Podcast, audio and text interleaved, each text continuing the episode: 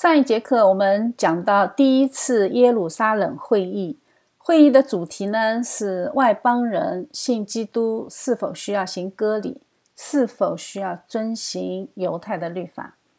答案呢是不需要啊。彼得见证了圣灵的启示，保罗呢见证了圣灵的带领啊。所以后来呢，以雅各为代表的耶路撒冷长老团做出了非常顺服圣灵的决定啊。除了大家需要共同遵守的原则以外，不需要再加上犹太的规条。这个是教会历史上非常重要的一个节点啊，因为这是直接关于真理的启示，是关于救恩的啊，关于救恩如何实施在人的身上。关于这一点呢，圣灵说了算，人说了不算啊。所以在这一次的呃圣经里面呢，我们就非常具体的看到了因信称义这个教义，也是同样适用于外邦人的。旧约的因信称义是出现在亚伯拉罕和神立约的时候啊，亚伯兰信神，神就称他为义，对吧？但是呢，接下去呢是律法的启示，所以犹太人理解的因信称义是什么？是信上帝啊。那既然信上帝，你就要遵守上帝的话。上帝的话呢，包括律法，所以呢，这个是他们理论的出发点啊。所以这些犹太人觉得，哎，你需要呃遵守犹太的律法。但是呢，外邦人的归信，他是信什么？是信基督哎。所以这是完全不同的两个起点。这就是为什么圣灵要亲自介入来引导信徒，因为如果大家的信仰还停留在旧约，那么犹太教启示的作用就无法被人理解。那基督完成律法、超越律法的这个本质就没有办法彰显出来。但是这两个呢，在我们罪人的脑子里呢，是经常会互相打架的两种思想啊。因信称义后，我们到底要不要行律法了呢？人类历史上这两股思想一直在争论，啊，包括今天还是。呃，今天的那些嗯加尔文主义和亚米念主义的争论，本质上还是这两股思想的争论。那我们今天就按照时间线啊，我们要插播雅各书啊，因为雅各书它完美的解决了这个问题。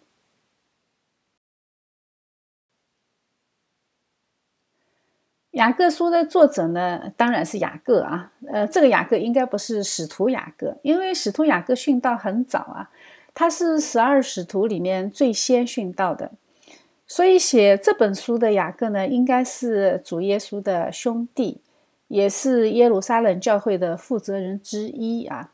因为在加拉太书里面提到他，主复活以后呢，也特别的向他显现，在哥林多前书里面说到的。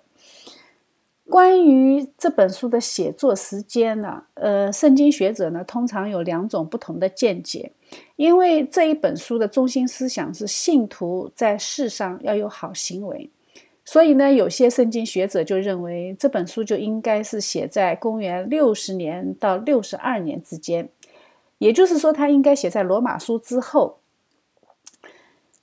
当保罗写罗马书强调因信称义之后呢，信徒的道德堕落就很厉害了啊！因为我们都是因信称义了嘛，所以呢，雅各书呢是来为这一股思潮打补丁的，是来规范信徒的行为。这种理解非常符合我们的想法，对吧？哎，但是它应该不是事实，因为更多的学者认为这本书的写作时间应该是在公元四十四年到四十九年之间。也就是说，它更大的可能性是写在耶路撒冷大会之前，因为关于耶路撒冷会议的内容，对于关于因信称义教义的争论，在这一本书里完全没有提到。那作为一个教会领袖，他是不可能不强调这个张力的，特别是耶路撒冷会议的决议还是雅各写的，对不对？所以从信的内容上看，第二种的时间推测，我觉得比较可信。相传雅各是一个非常敬虔的人，因为他是离主最近的人呐，他是和耶稣一起生活过二十几年的嘛，对吧？耶稣三十三岁升天的嘛，那他比耶稣小啊。在耶稣出来侍奉的时候，他是近距离观察他，呃，当时他还冷嘲热讽来着，对吧？但是呢，主耶稣复活之后，亲自向他显现，这就使他完全明白耶稣的身份和使命。因为他绝对的是第一手资料啊，关于救恩的实施和基督的代赎，他的理解是非常非常深刻的，所以他一定会活得和别人很不一样。他的敬虔是深入骨髓的，这个是他生命的一部分，也是呃他和耶稣基督共同生活二十多年他所看到的。所以他的这种敬虔呢，就是犹太人。对他非常的敬重，甚至犹太的基督徒啊是以他为榜样的，所以由他来写这封信是最合适的啊！圣灵是不会挑错人的。在公元六十二年的大祭司策划之下，雅各因为信仰的问题被公会处死，所以他也是为主殉道的。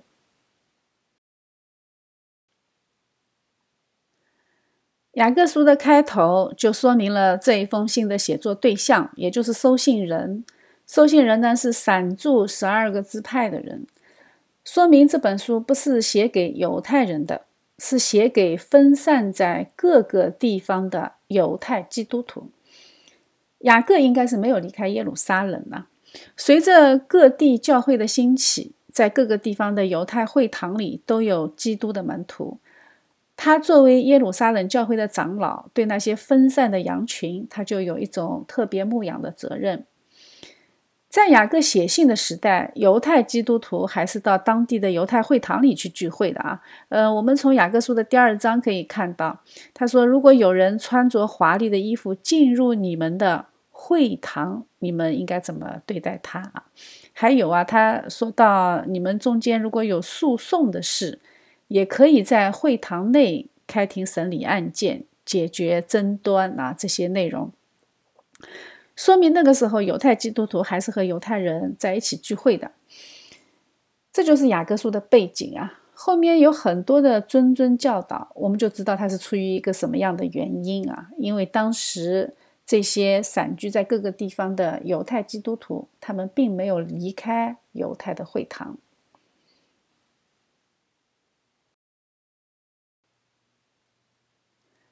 既然雅各写信的对象是散住十二个支派的人，那我们就能知道这些人具有什么样的特征呢？首先是犹太人啊，他们有着上千年的犹太律法传统；其次呢，他们又是信基督的人，他们就应该知道犹太律法的终极作用是什么？是启示基督，所以他们就会对律法有着一种本能的轻看。呃，因为如果不轻看的话，那你就是轻看耶稣了嘛，对不对？所以这是一个平衡。那既然他本身内心就已经有了轻视律法的这个想法，他们重视的是因信称义，对吧？我们都是信基督了嘛。那旧约的以色列人是为了启示新约的嘛，对吧？然后呢，再加上他们居住在希腊这个多元的环境当中，希腊的生活方式对他们的影响是很深的。我们在两约之间的历史中仔细的分析过希腊这个神奇的思想模式啊，呃，希腊的思想模式是什么？是既非常形而上，又非常形而下啊。他们整天喜欢辩论哲学问题，但是在解决世俗的问题上呢，他们的行为是非常属世的。也就是说，他们是极端分裂的。居住在这样的环境当中，犹太人是不可能不受到影响的嘛。所以雅各书写的每一条都是针对当时非常流行的世俗行为规范，甚至他会针对当时罗马的思想意识形态。罗马最强调的是法律啊，他动不动打官司，对吧？那犹太人也学会了这一套啊，动不动就去告上公堂。会众之间的事情呢，他也对簿公堂。人是生活在世界中的啊。这个世界不影响教会，那是不可能的。你别看雅各书的写法好像很像旧约的箴言啊，东一句西一句的，其实它每一句它都是有针对性的。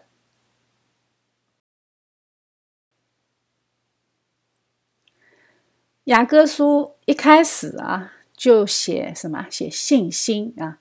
所以那些攻击雅各书啊，说雅各书是重视行为不重视信心的那些人呢，他估计是从来没有仔细的思考过雅各书。他先讲到的是，你们遭受各种试炼时，都要认为是大喜乐。这种试炼在基督教初期，就是来自于犹太教的逼迫和希腊文化的侵蚀。抵挡这种试炼的，只能靠后赐众人的神。不要疑惑，只要凭着信心求，因为疑惑都是从魔鬼来的。他说：“三心二意的人，在他一切所行的路上都摇摆不定，说明疑惑是一切错误的开始。当我们开始对圣经有所怀疑，对信心有所怀疑的时候，那么一切的错误就开始了。这个就是关于雅各书里面的信心啊，关于雅各书里面的信心非常重要的教导，它完全是符合罗马书的精髓。”所以雅各书和罗马书之间是根本不矛盾的啊，它是互相补充、互相兼顾的。所以他接下去他所有的教导和论述都是围绕信心这个主题展开的。接下去呢，雅各就说了信心产生的几项行为：你如何对待别人，你如何对待自己，以及这些行为的根源。如果你是一个真正相信基督的人，你就不会把世上的财富看得很重，你当然也不会用财富去衡量一个人的身份。所以呢，你就自然而然的就不会用外邦人的标准去评价一个人。你这样才可能真正的产生一个谦卑的心。所以这种谦卑呢，它不是装出来的啊，它是发自内心的真正的价值观的改变。当考验临到自己的时候呢，你会看到自己是不是觉得很喜乐。你如果觉得耶稣都已经得胜了，我们的结局那必定是和他同坐在天上，对吧？那那样的话呢，世上的诱惑和试炼你都不会在乎，你这样才能够做到什么？真正的恒久忍耐。你靠人的意志，这种忍耐是有限度的。你只有靠着真信心顺服上帝产生的忍耐，才是可以真正的抵挡魔鬼的。所以，真信心从哪里来呢？是神赐的，并且这种信心呢，是需要用神的道来滋养、来成长。因为属神的生命，他就一定要吃属天的粮食啊，就要吃玛纳，就要吃神的话。所以，我们要听到嘛，听到是让我们领受神的供应。然后呢，要行道，行道是生命的操练和成长，是在具体的行事为人上，我们要去遇到阻力啊！你遇到阻力，你才能够成长得更加健康啊！哎，我记得有一个弟兄曾经教我怎么样发豆芽啊，他说你要在发豆芽的时候上面要加一个重物，你这样的话呢，这个豆芽长大的时候，它会哎，它会顶上来，它会碰到阻力，它才能长得很粗壮。否则呢？哎，否则豆芽就会细细长长的啊，长得像牙线呢。我们的生命其实也是一样的，我们是一定是遇到事儿你才会成长的，否则你全部停留在理论上，等到大事情一来呢，哎，就马上趴下啊。所以说，我们的信心是需要操练的。所以我们碰到的困难啊，你们不要灰心啊，那都是神在带领我们，在帮助我们。在接下去的第二章里呢，雅各就说出了真信心为什么能带来人行为的改变。首先呢，真的信心它超越人的属世的身份，因为神的拣选和身份是没有关系的。神也拣选了贫穷人，使他们在信心上富足，说明信心这件事情吧，和穷人富人没关系啊。因为我们要知道，在犹太人的观念系统里面。贫穷是被神咒诅的结果啊，对吧？你不相信，你去看一下利未记的第二十六章、二十七章，对不对？所以他们认为贫穷是被神咒诅的。所以当时的社会观念呢，是很容易用财富来评价这个人的属灵状况。雅各说：“神拣选了贫穷人。”这里再一次声明，救恩是神的拣选，而神的拣选的旨意呢，人并不能猜透。然后他说：“信心超越律法。”有一句话非常重要，他说：“既然你们要按使人自由的律法受审判，就要照着这律法说话行事。”这里最重要的是什么？使人自由的律法。哎，使人律法怎么会让人自由呢？哎，我们要知道这个概念，律法能够使人自由，这个概念是康德的自由观，对不对？但是我们看到在圣经里面就已经有了。那康德的自由观要比他晚一千七百多年呢，对不对？在我们人的观念里面，律法从来就没有使人自由过啊！有了律法嘛，做事情就不自由了。但是雅各书的超越性就在这里。他说，律法是使人自由的。当我靠着神赐的真信心，行在神的超越今生的律法原则当中，我就战胜了罪的辖制。那我就向罪自由了，对不对？所以，我们自由的犯罪，那不是自由，那是被罪辖制啊。我们只有不犯罪。我们才能够真正的自由啊！就是抵挡了我的动物性的本能啊，抵挡了我人性私欲的本能。所以，什么才是超越今生的律法原则啊？呃，这个就是耶稣说的“爱神爱人”啊。我们被罪辖制的时候，我们是既不可能爱神，也爱不了人啊。所以说，当我战胜了罪的辖制，我们才能够行出超越今生的律法原则，才能够按照耶稣基督说的那样去做。所以接下去的论述啊，就是信心和行为的关系。他说：“你们不要自欺啊，呃，我们人是很容易自欺的啊，觉得信心就是信心，行为就是行为啊。其实这个是希腊思想，希腊当时很流行的思想就是灵魂是善的，肉体是恶的。那既然灵魂已经被神得救了嘛，对不对？那肉体的一切就没有关系了，肉体就可以尽行的，呃，尽管去行恶啊，就可以放纵了。”反正灵魂已经得救了，在哥林多教会，这种思想是非常普遍的，因为它离雅典很近啊，所以它所受的思想影响就很深。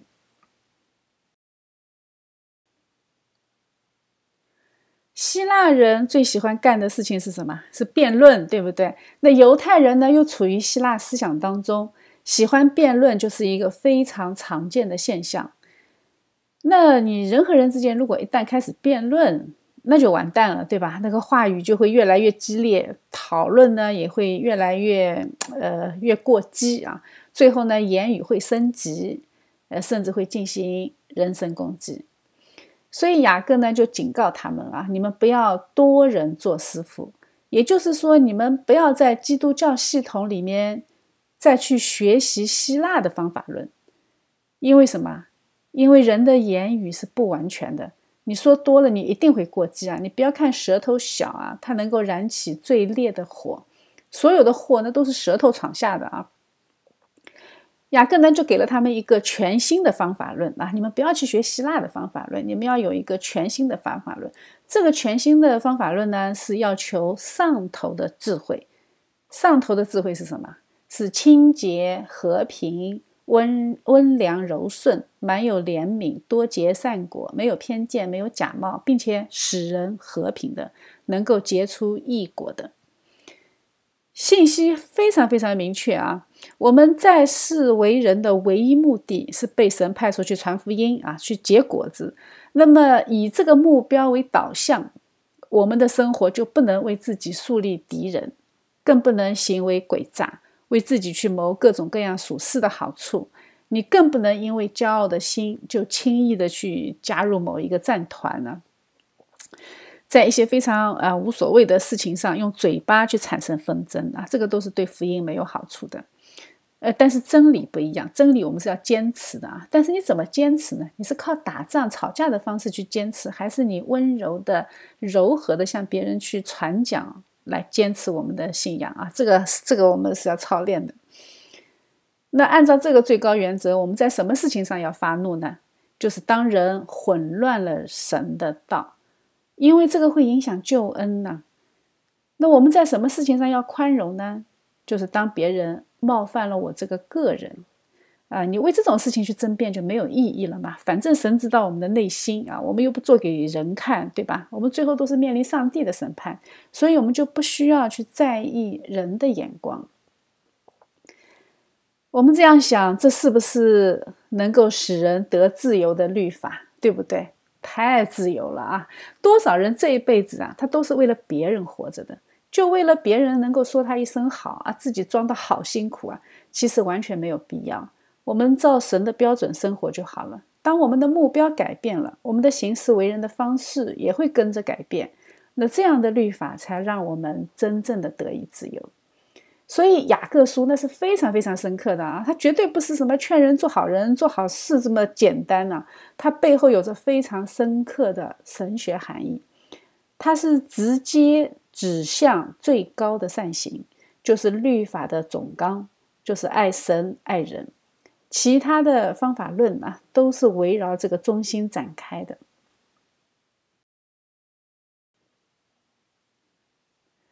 接下去呢，雅各书的内容就落实到方法论上了啊。它最好的方式是什么？是不要与世俗为友。这个就是圣经里面最早的两国论啊。我们是和这个世界是分别的，是有分别的。这个也是旧约里面神一直在强调的。分别为圣的概念是最早的啊，从创世纪里面什么创造的第七天就开始了啊，从设立安息日就开始了，一直到摩西律法规定以色列人要守安息日。到了这个时候，犹太人又开始和希腊思想混合了。那他和希腊思想一混合，他就开始和世界为友了，对吧？那关于犹太人和世界为友这个主题，其实是贯穿旧约的始终。从入迦南地就开始了，他们就一直挣扎在多元文化的潮流当中，在世界中，但是又不要和世界为友，哎，这个真的是非常非常的艰难。雅各书的翻译也是很精准的啊，他没有说不要和世界为友，他说不要和世俗为友。其实，在原文中，世界和世俗是同一个词。但是呢，但是翻译它非常精准的把这个呃这个经义给翻出来了。世俗包括了世界上的一切，不仅仅是物质的，还包括思想、文化、意识形态。我们认同世界上的意识形态，我们就一定是与神为敌的，因为这个世界是反神的嘛。现在多少人是认同所谓的普世价值呢？那普世价值它是宣扬爱，对吧？所以我们为了爱的缘故，要支持同性恋啊！这就是打着神的名义来反神，这是标准的魔鬼的套路啊！因为魔鬼也信，只是战惊啊。但是啊，我们人嘛，哎，罪人嘛，做起事情来后面总是有个但是的。我们知道人是很容易从一个极端走到另外一个极端。当我们努力的去做到不与世俗为友的时候，我们就很容易滑向另外一个极端，就是极端的和世界分别。所以雅各呢就讨论了三种极端的分离主义呀。第一种呢是论断弟兄，哎，这个就很像当年的法利赛人呐，自己分别为圣了，他就非常看不起和税率吃饭的耶稣。所以呢，我们要知道，分别为圣是思想上的，是意识形态上的。落实在自己的原则上的啊，而不是什么不和任何人交往啊。你不和别人交往，你就没有办法传福音嘛。所以你既要在这个世界中，还不能被这个世界带偏，难不难？那这个非常难呐。这两者之间的张力，基督徒要怎么掌握呢？雅各呢就说了一个非常有意思的逻辑悖论啊。他说什么？他说：你们如果批评弟兄，论断弟兄，你就是批评律法。这个话应该怎么解释呢？啊，很多人说很难理解。呃，这句话我是这么理解的，就是说，当我们论断别人的时候，我们是要有一个标准的，对不对？比如说，我说别人，哎呀，你这个事情做的不好，这个事情做的不对，那么无意之中我就成为了那个律法的执行人。但是当我去执行律法标准的时候呢，我就僭越了神的权柄，就把自己当成神了嘛，对吧？呃，这个就是人的逻辑困境啊。所以律法是不能够使人得救的，律法只能够让我去遵循，而不是去执行。如果人人都这么想，那世界就太平了，对吧？我们要知道，执行律法的只有是神啊，只有基督啊，是基督说的。他说：“若有人听见我的话不遵守，在幕后有审判他的啊，就是我的道。”所以神的话才能审判，我们不能啊，难不难？很难，很难做到啊。那我们要怎么做呢？马太福音有原则告诉我们的啊，我们要怀着爱心去探讨。呃，可以先个别交流啊，呃，如果不听呢，牧师长老教会去介入。如果实在还不行呢，哎，把他踢出群啊。踢出群以后怎么办呢？呃，不是不和他交往，我们把他当做世上的普通人看待。那我们怎么对待普通人啊？向他传福音嘛，传讲真理啊。从整全的圣经的信息上看，雅各书这里说的论断。就是指那些没有经过严格的论证，就拿着希腊思想来攻击犹太信徒，或者是拿着犹太律法来攻击希腊信徒的这种行为，并且呢，他也没有按照教会的处事原则啊，他是随意戴帽子的那种行为，那种叫论断呢。但是我们不能说，哎呀，我们走到另外一个极端，说我们什么事情都不能论断了，什么事情都不能判断。那论断和判断那是两回事情，那是两个概念啊。我们以后有机会再来仔细的讲啊。Anyway，嗯，要知道极端的分别为圣，它会使人产生第二种思想，就是自我夸大，哎，觉得自己很了不起啊，像法利赛人那样，在圣殿里说：“哎呀，我比旁边的税率更圣洁，对吧？”雅各说什么？雅各说：“你算老几啊？你连明天咋样都不知道，你还敢抬高自己，贬低别人啊？那你真是想多了。”雅各是说：“你们原来只是一片云雾，出现少时就不见了啊。”还有第三种呢，就是极端的为富不仁。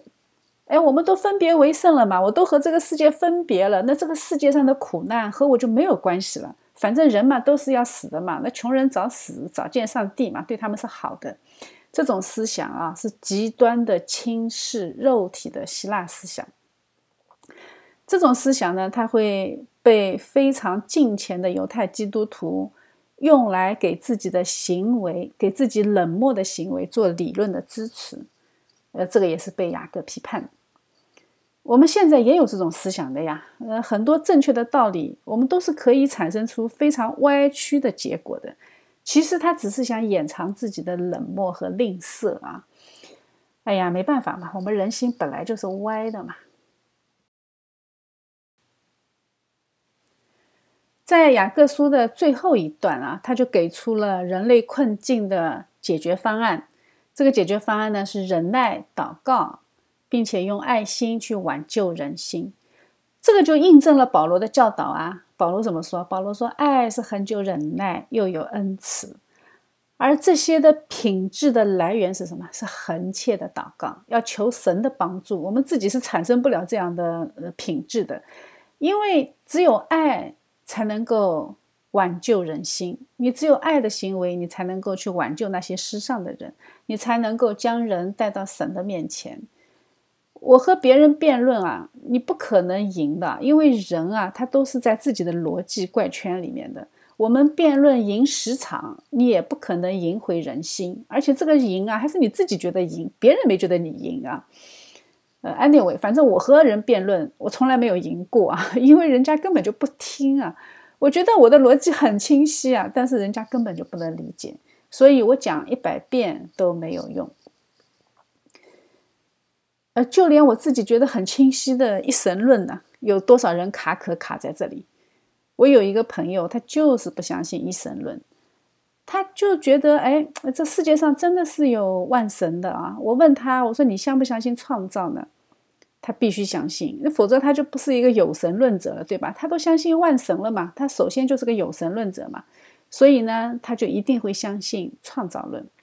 哎，然后我就接着问他，我说：“那么创造世界的神他有几个呢？呃，会有很多吗？”他说：“那当然有可能啊，凭什么不能有很多的神一起创造呢？”然后我就问他：“那为什么万有引力只有一个呢？每一个神他都应该有自己的规则啊。”是什么力量让这么多神采用同一种规则来运行这个宇宙呢？他就说：“哎呀，这个我不知道啊。”但是他说了一句很重要的话，他说：“我不知道，不等于你说的就是真理。”看到没有？哎，绕来绕去就绕到这里，绕不下去了啊，就死循环了嘛。所以我就问他：“哎，你是不是石头里蹦出来的？你是不是你父母生出来的？”他说：“那当然了。”然后我问他：“那你有几个爹呀？”哎，我问的很温柔的啊，呃，他差点把我给拉黑。所以说，靠辩论是不行的啊，我们只能靠祷告，靠圣灵。想明白这一点呢，哎，我我我就开始就很少和人去辩论。有些非常有效的、带给我巨大的启发的辩论，往往是在和信仰中的弟兄姐妹们产生的。因为大家都有共同的信仰，所以大家都遵守辩论的原则。辩论的原则是什么？就是爱嘛。所以我们不会人身攻击的。其次呢，大家有共同的圣经啊。那么我们知道有很多事情的辩论，我们都是回到圣经里去探讨的。那探讨圣经总是令我们很愉快的。在信仰共同体内的讨论，其实是非常有意义的，因为你知道对方的思想是什么。对吧？这样的话呢，你就可以更好的去和他相处，也可以更好的为他去祷告。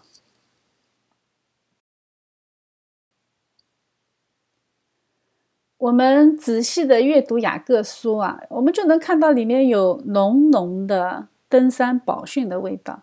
几乎每一个论点都是按照我们的主耶稣在登山宝训里面的教导。雅各书的信息是严格的按照主的教训展开的。雅各书开头就是告诉大家，落在百般的试炼中，都要以为大喜乐。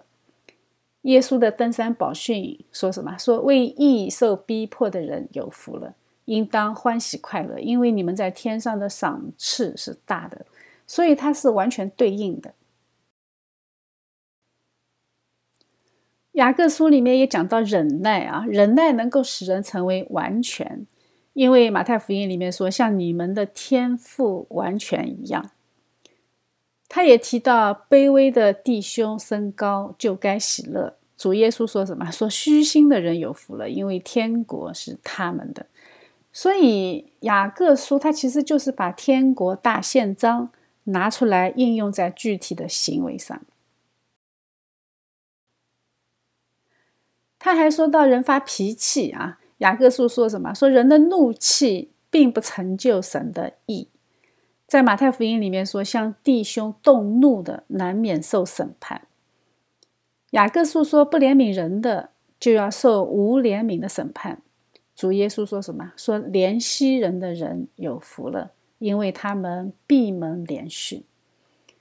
每一个话题都是对应的。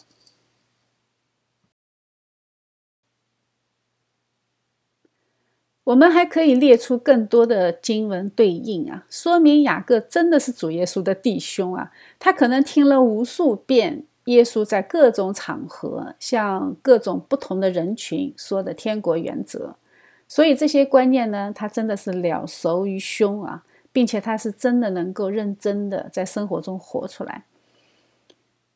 当教会开始建立和发展，人群呢就开始随从各种思潮。群羊呢就开始另外给自己找师傅啊。到这个时候，雅各他回想起来耶稣曾经说过的这些话，他就非常有感触的写了雅各书。耶稣说的每一句话都是信仰共同体的生活原则，而只有在实践中，我们才能够去操练这些品格。当分散在各个地方的犹太基督徒落入各种各样的试探当中。主耶稣的灵就感动他肉身的弟弟，回想起他当年说过的这些话，再将这些教导向大家再解释一遍、传达一遍。我们知道雅各书里面描写的那些内容是信徒生活应该有的状态。为什么呢？因为接下去就要开耶路撒冷会议了。因信称义的教义要被圣灵再一次兼顾，那这样的话，你就要先提前预防了嘛？预防什么？预防撒旦来偷窥我们在耶稣基督里的自由。好行为和真信心，它是一个硬币的两面。所以神呢，就先用雅各书强调了天国成员应该有的品格，然后呢，再感动保罗写罗马书，向外邦人宣讲因信称义的真理，这才是信仰真正的顺序。外邦人进入基督教，看到犹太基督徒们他们遵守耶稣的教导而产生的那些好行为，他们就会将荣耀归于我们在天上的父。并且呢，他们还会有效法他们的动力，如同那些呃犹太基督徒，他们效法基督。如果没有初代的犹太基督徒敬虔的信仰生活，那我们的信仰早就走向希腊的伊比鸠鲁派了啊！就该吃吃，该喝喝，反正我已经得救了啊。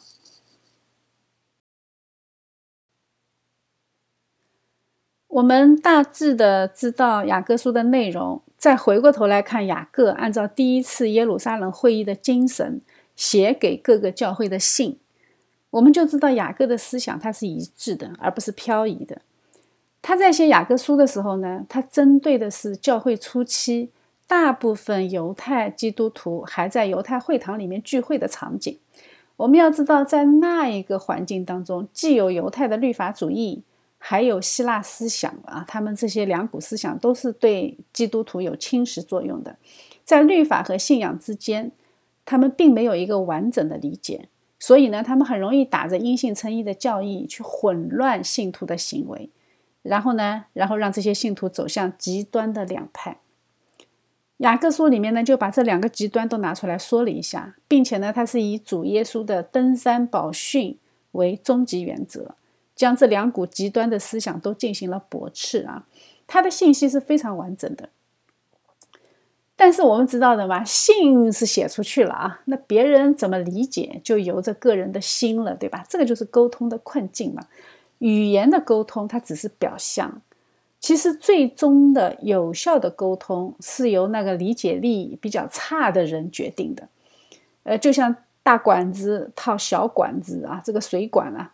最后有效的水流量是由小管子的那个直径决定的，所以你讲的再高深没用啊，听的那个人他能听懂多少，这个完全不取决于你。所以那些收信的那些人啊，那些信徒一看雅各书，哇塞，那全是律法呀。他们就拿着鸡毛当令箭啊，跑到安提阿教会去落实雅各精神啊！你们要行律法，你们要行割礼，你们要和世俗分别为圣啊！巴拉巴拉巴拉，一套一套的啊！呃，他们都会把它添加上去。所以呢，第一次耶路撒冷会议是给雅各书证明啊，更正他的那个名声啊。圣灵呢就知道你们今后一定会污名化雅各书。因为雅各书实在太扎心了啊！我们信徒嘛，都想躺平啊，都想躺赢，都不想遵守神的命令，因为实在是行不出这个善行。你要知道，人呢，其实真的是非常想无视他人的苦难啊。所以呢，我们哎，真的是最喜欢的事情就是啊，自己一个人好好的修行，不要去管这个世界上的一堆破事儿啊！我就想离开这个世界。其实这种想法在今天也是非常普遍的。现在极端的政教分离的思想，表面上看呢，它是遵循神的教导啊。你要是一谈政治，马上一堆人跳出来说：“哎呀，不要谈政治，我们要什么政教分离。”但是啊，它表面上看虽然是遵循神的教导了，但是背后的思想是什么？背后的思想还是恐惧和私欲。那还有就是打着罗马书第十三章的内容，说什么要顺服掌权者啊？你觉得他内心真的是顺从圣灵吗？哎，这是很可疑的啊！他很有可能只是不想坐牢而已。所以，我们看到，在初代教会最早，圣灵就感动雅各，写下了这么重要的一卷书，先确立了基督徒的最高道德标准，用登山宝训开局啊。然后呢，然后罗马书因信称义的思想才开始普及。再然后啊，后面还有哥林多前后书啊，那些书信。来对当时的信仰状况进行及时的纠偏。我们都是罪人呐，所以我们始终要记住这一点：我们的思想需要神的介入和修正。所以，我们对神的修正呢，要持开放的心啊，我们不能太固执啊，觉得自己从圣经里读出来的道理就一定是正确的。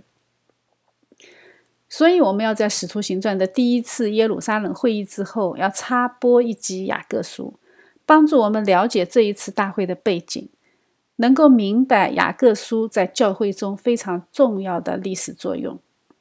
雅各书是生活中的登山宝训。他给我们信徒生活定了一个锚啊，定了一个生活准则。我们的生活就是以此为中心的。因为罪性的影响，我们经常会偏左或者偏右，我们总是走不在准心上。但是在神的保守下，我们始终走在这个原则的周围啊。因为我们稍微偏离稍微的多一些呢，神就会兴起新的力量来将我们往回拉的。所以，我们对神的护理要有信心。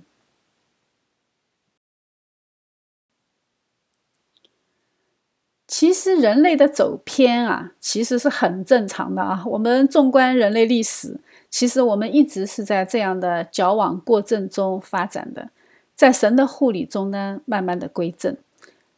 我们在圣经中也能看到这样的现象，在人类历史中呢，更是这样啊。我们在圣经里看到以色列人被神修理了一千五百年啊，好不容易真的建立了一神教的信仰，结果呢？结果为了坚持一神啊，就愣是把耶稣基督给钉死了。初代信徒为了有美好的生活见证，结果呢？结果他们夸大雅各书的范围，明明雅各书是对那些已经信主的基督徒说的，结果呢？结果偏偏有人把这个遵守律法变成信基督的条件。啊，这个就是人的矫枉过正。耶路撒冷会议，雅各亲自说，外邦人信基督不需要行割礼，不需要遵守犹太的古代律法。但是呢，信徒后来又错误的解读了，他们以为犹太信徒和外邦信徒是两个群体啊。犹太基督徒还是要遵守律法的，外邦人如果不守，那就不守吧啊。但是我们不能和他们合流啊。结果呢？结果我们知道，后来安提阿教会就在雅各的使者面前装假啊，因为他们知道雅各生活的敬虔而又圣洁。呃，这种敬虔，它其实无形中对周围的人会有影响力啊，也会造成一些压力。那周围的人是会误读的嘛？而且雅各又是在耶路撒冷教会非常有影响力的啊，那随从者就会对这种敬虔过度的解读。那我们就看到，后来连彼得和巴拿巴都怂了，对吧？都装假了嘛。幸亏有个保罗啊，保罗是真理的坚持者，他坚持真理，永远不放松。因为什么？因为他的启示也是从神而来的，是耶稣基督亲自启示他的。他非常清楚的知道雅各说的是什么意思啊，所以他在耶路撒冷会议上他就坚持，再加上彼得的见证，那雅各呢也及时的跟随圣灵。这样三方面的磨合，三方面的结合，才使真理能够得到真正的彰显。我们人呢，确实是很容易犯错啊，但是我们通常呢，也很简单的把人类思想对神圣旨意的偏离，归类于什么人性的罪啊？那罪人嘛，我们总是无法持守正确的，所以我们只能依靠神。这个话说起来是非常正确的啊，没有任何的神学错误。但是我们现在都已经学到《使徒行传》了，对吧？那行传行传嘛，就是要从行为上去分析人的罪性。人类行为学是一门非常巨大的学问，呃，但是现在的行为学已经严重偏离了圣经啊。我们可以根据圣经来分析人类的行为，为什么在历史中？总是走不正啊，总是矫枉过正。我们以前的课程里面曾经用地球自转产生的离心力影响来类比过这种偏离啊，但是我们今天呢，用神学上来看看，为什么人类就无法持守正确？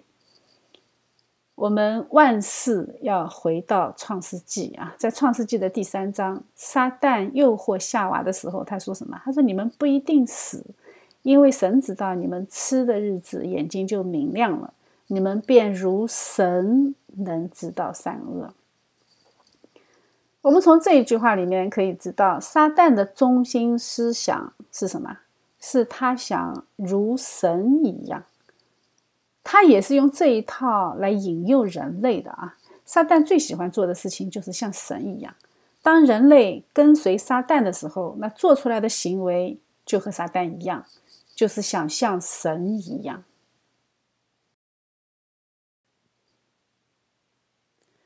在《生命记》的第六章四马篇里啊，摩西叮嘱以色列人说：“以色列啊，你要听耶和华我们神是独一的主。”你要尽心、尽性、尽力爱耶和华你的神。我今日所吩咐你的话，都要记在心上，也要殷勤教训你的儿女。无论你坐在家里，行在路上，躺下起来，都要谈论，也要记在手上为记号，戴在额上为经文，要写在你房屋的门框上，并你的城门上。犹太人是严格的字面意义上的遵循神的话啊，所以呢，他们是真的将小金盒戴在额上，系在手上啊。我们看那个图片，他额头上就戴着一个小的金文盒。结果呢，结果我们看到在启示录里面，撒旦干的是同样的事情。在末日的时候，撒旦要叫众人，无论大小贫富、自主的、为奴的，都在右手上或是在额上受一个印记。除了那受印记的，有了寿命或有寿命数目的，都不得做买卖。看到没有？撒旦干的事情是完全模仿神的作为啊！因为什么？因为他要如神一样。神的子民在额上有印记，那撒旦就干一模一样的事情啊！他是用模仿神的方法来抵挡神。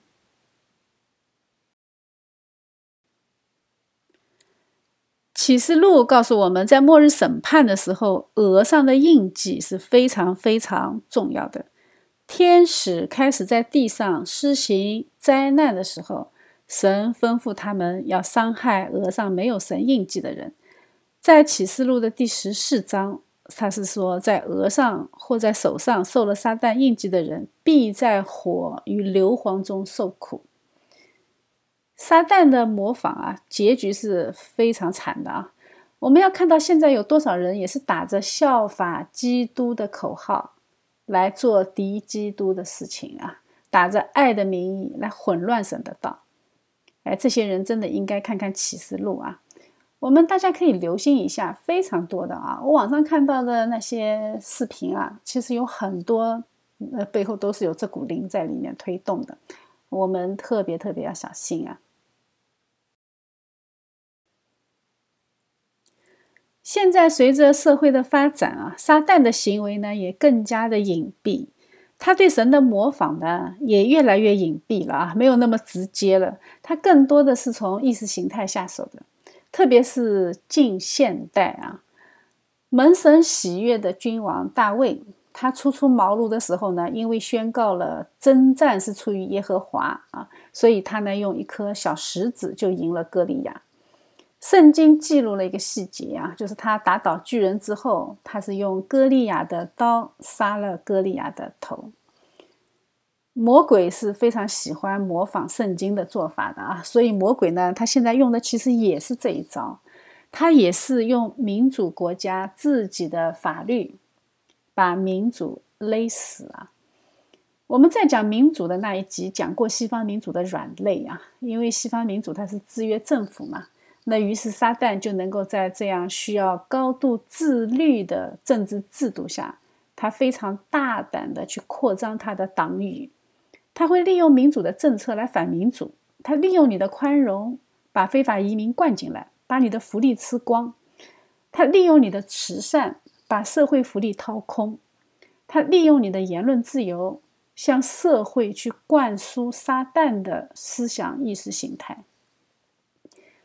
他也会利用你的资本主义，用资本来控制你的媒体，控制你生活的方方面面、各个领域，掌握你的生命线。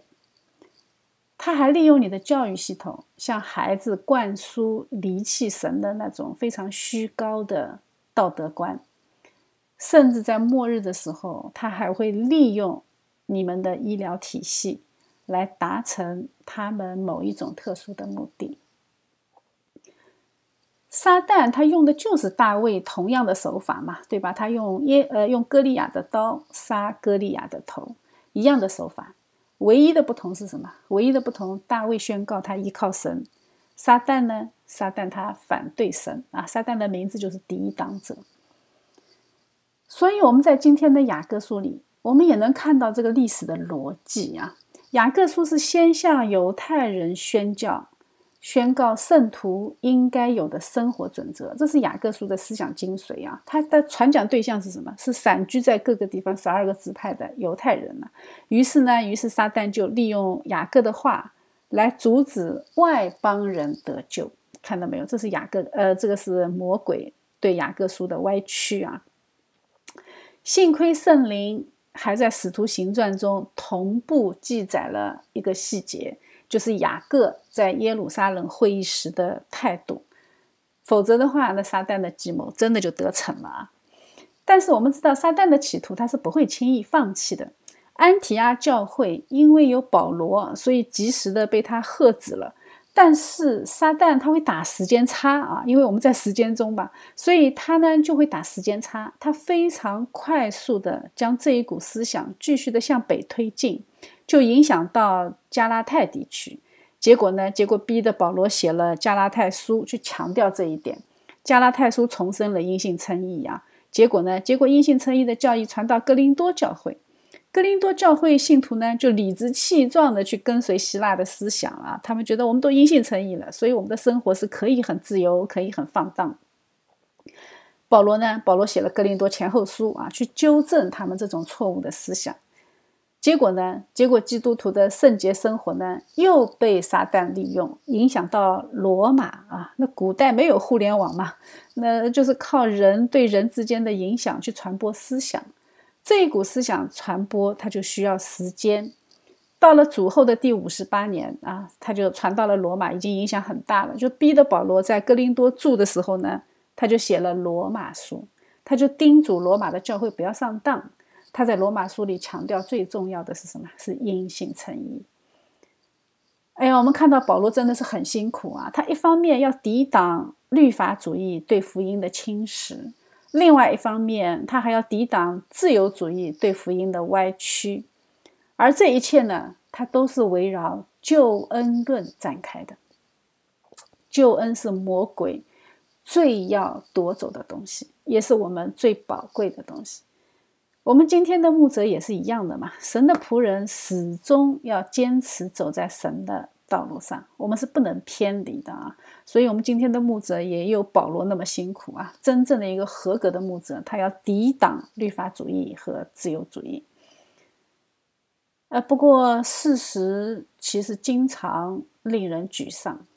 我们现在好像几乎没有什么律法主义了啊，基本上都是支持自由主义的。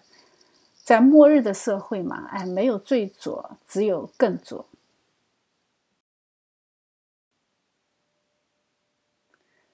在新约圣经里面，我们看到保罗他始终不偏左右，他牢牢的抓住福音的本质啊。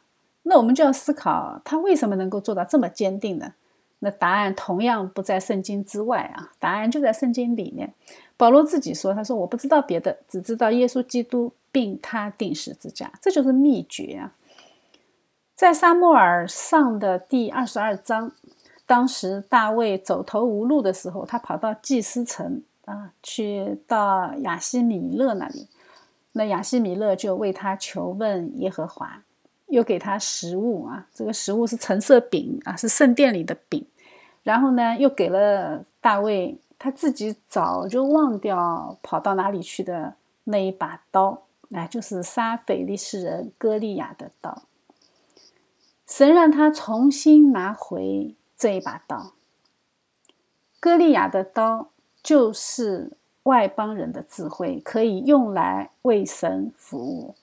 这个就像初代教会用希腊的辩论方式赢得了和异端的斗争，就是圣奥古斯丁用柏拉图的逻辑来阐述上帝之城。因为在上帝视角下，歌利亚的刀也是神的创造秩序下的一个被造物，对不对？所以他当然可以被神所用。所以作为圣徒啊，我们要像大卫那样啊，要哪怕在自己的努力已经走到了尽头，弹尽粮绝、没入穷途的时候，我们始终要记住神的权柄和他的作为。我们要时时刻刻回到神的面前去求问耶和华，这个才是最重要的啊！只要我们能够呃牢牢的定睛耶稣基督，我们就一定能够尽量的做到不偏离左右。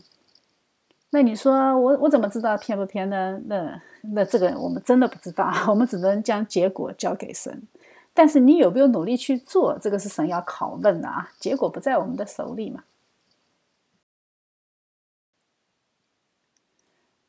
因为历史告诉我们，所有的人类社会都在神的护理之下。我们前面讲过神的护理之功啊。我们看到教会的历史，它经历了三百年的大逼迫，基督徒好不容易迎来了国教时代，终于可以扬眉吐气了，对吧？在公元的第三百八十一年，好像被定为国教。结果呢？结果不到一百年，那撒旦就能够在罗马把基督徒的生活过成。荒腔走板的宫廷宴乐啊！那当神实在看不下去的时候呢？西罗马就被神破碎了，因为你再这样下去，教会就要沦落成为罗马帝国的宗教部了啊！就像东罗马教会那样为帝国服务。所以呢，哎，神看不下去，就及时踩了刹车。当罗马天主教被蛮族的君王随意使唤的时候，神就兴起非常敬虔的教宗，将信仰带回到正轨。那平信徒授衣礼之争，那个是非常非常典型的君权和神权之间的再平衡。人间君王是屡次想爬到教权之上，都被神阻止了。但是当跷跷板的另一边啊，当教皇又想爬到神的位置上，到这个时候呢，神又会使用强有力的君王来打破这个局面。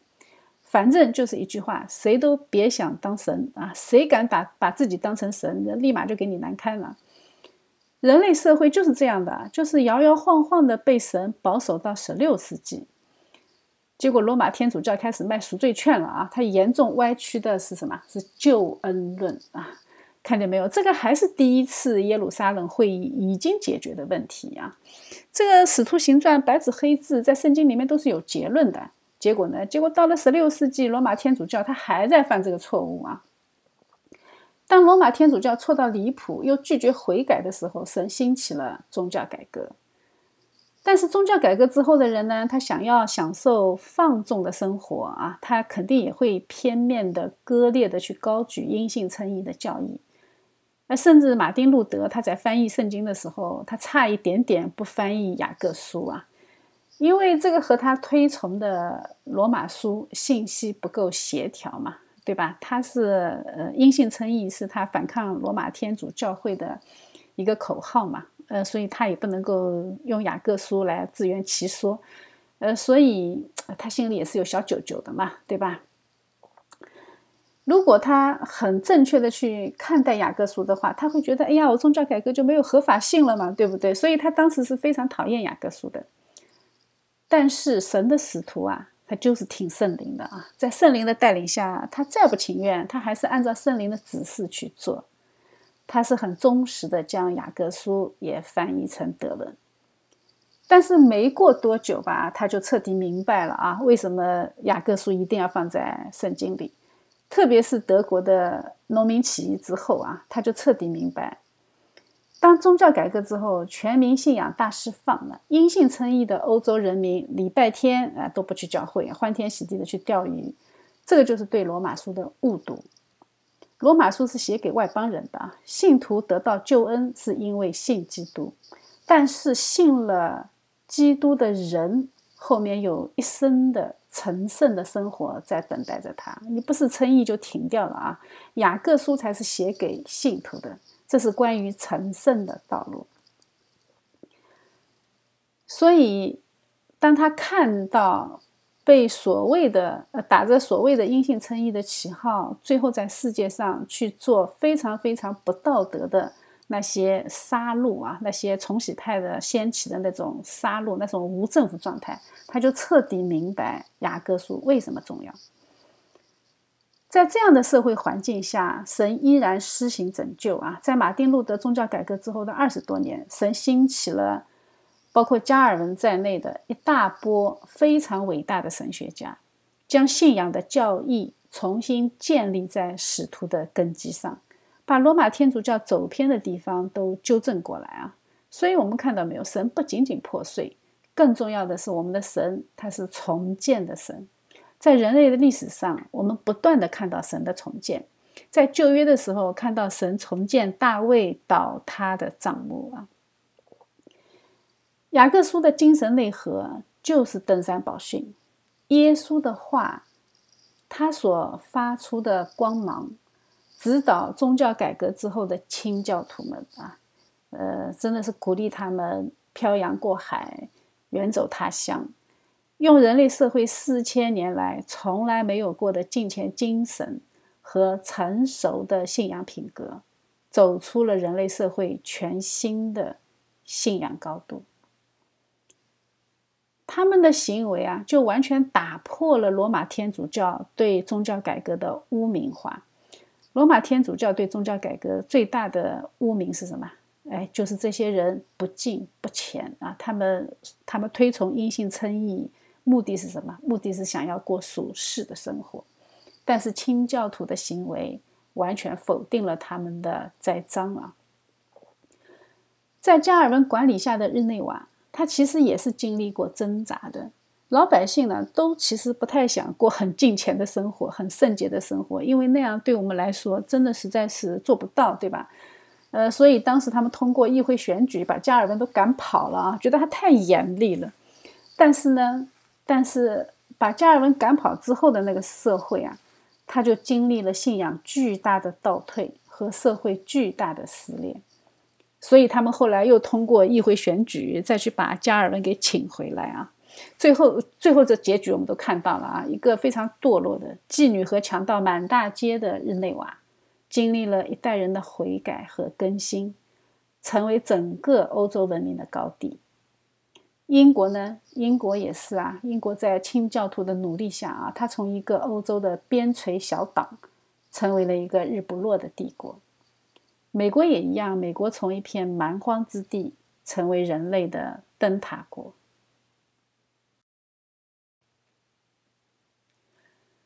我们通过学习雅各书的写作背景，再结合《使徒行传》的第一次耶路撒冷会议。我们就更加能够明白神在历史中对我们的护理呀，正是人的罪和神的护理，使我们的历史看起来是非常明显的钟摆式前行。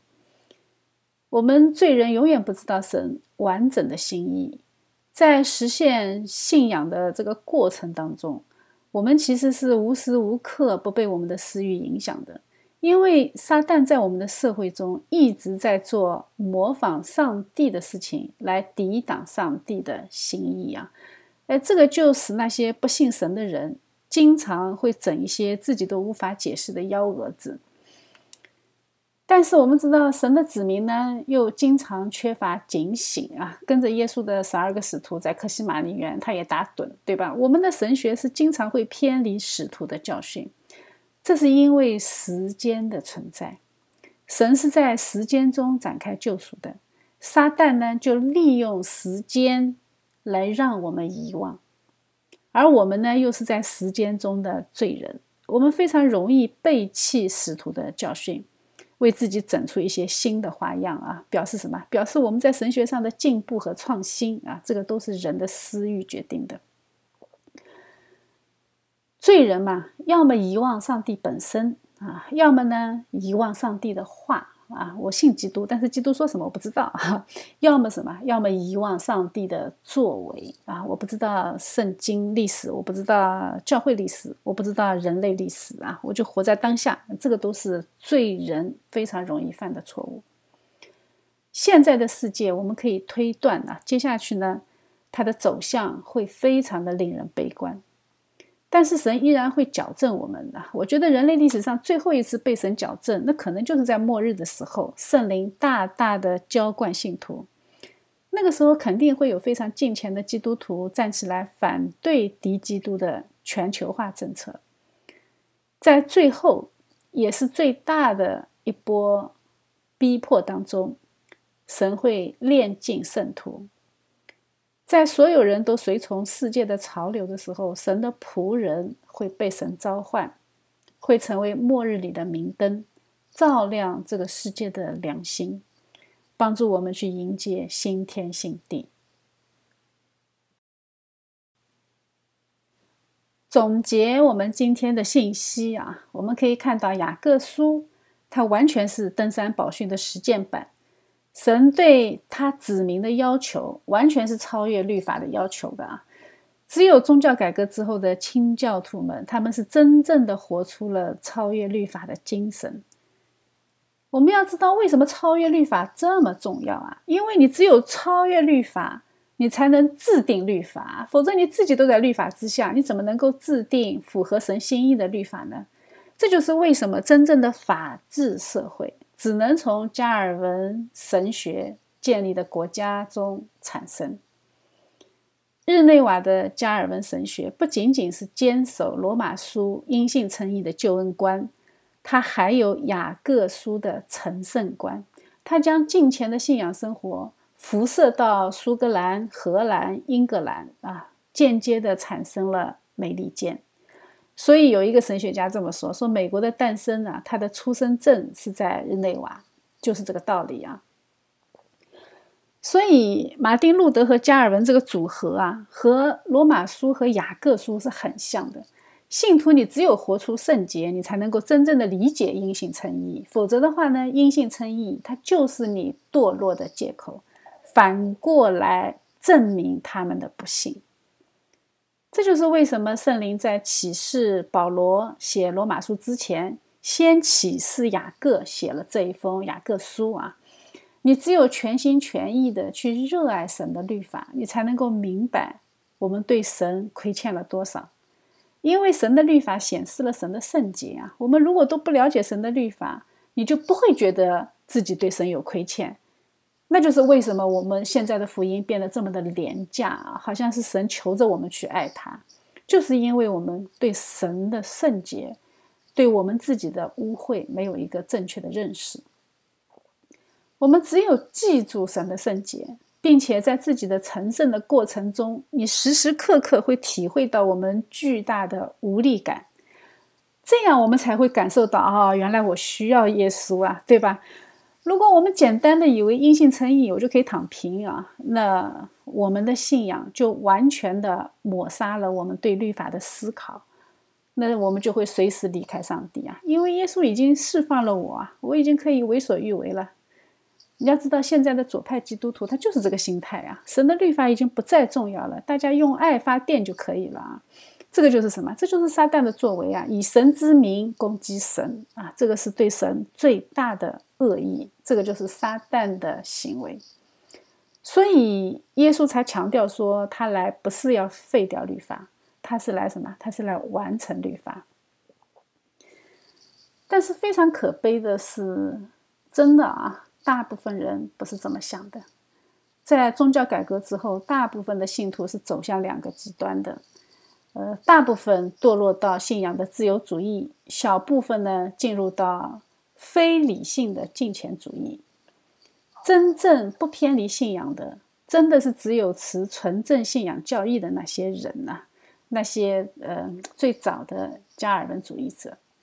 只有那些人才有建立超越律法的国家制度，在信仰上立国，他们才有这样的能力和智慧。